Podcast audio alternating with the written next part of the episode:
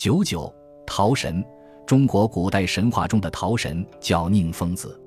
传说宁疯子是黄帝时的陶正，即负责烧制陶器的官员。其传说始见于西汉刘向着《列仙传》。西汉刘向着《列仙传》记道：“宁疯子者，黄帝时人也。世传为黄帝陶正。有人过之，为其长火，能出五色烟，久则以叫疯子。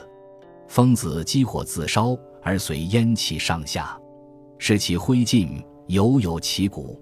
时人共葬于宁北山中，故谓之宁疯子焉。”其以疯子妙柄自然，朔指红炉，畅气无烟，以骨灰烬，祭焚宁山。人睹其迹，恶食其玄。这是说宁疯子是黄帝时代的人。后世传说他是为皇帝掌管烧制陶器的官员陶正，原名疯子。疯子烧制的陶器质量很过硬，自己也很得意。有一天，一个人突然来拜访他。为他表演了一个道法，他竟然从手掌中发出火焰来，而且冒出的烟气分为青、赤、黄、白、黑五种颜色。疯子看得目瞪口呆，不知所以。疯子就虚心地向他讨教，当时人家没有教给他。然而过了一段时间，那个人终于把这种道法传给了疯子。疯子虚心学习，牢牢地掌握了这个道法，而且有所升华。以后，疯子想升入天堂，进极乐世界。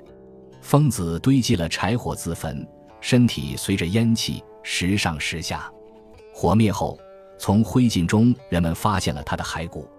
当时的人们把他的遗骨葬于宁北山中，所以疯子又叫宁疯子。宁疯子就是这样一位特殊人物。有诗赞曰：“特异的宁疯子，奇妙秉性自然。”身形融化红炉，精气化成彩焰，遗骨存于灰烬，寄托坟墓宁山。人们只看事迹，不知奥妙之源。宁疯子升仙后，栖息于四川青城山。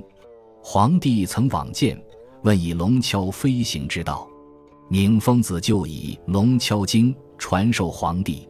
皇帝学会了，能乘云龙以游八极。因宁疯子得道升天，神通广大，皇帝就册封他为五岳丈人。宁疯子头戴盖天冠，身着朱紫袍，腰挂三庭印，做了五岳神的上司。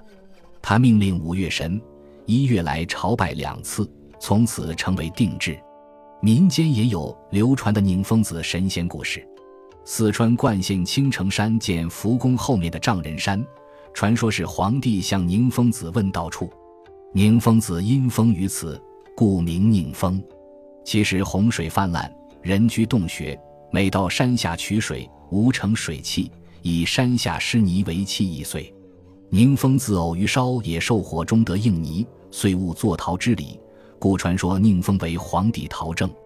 某次烧陶，宁封子生窑添柴，因窑顶柴塌，遂现火窟。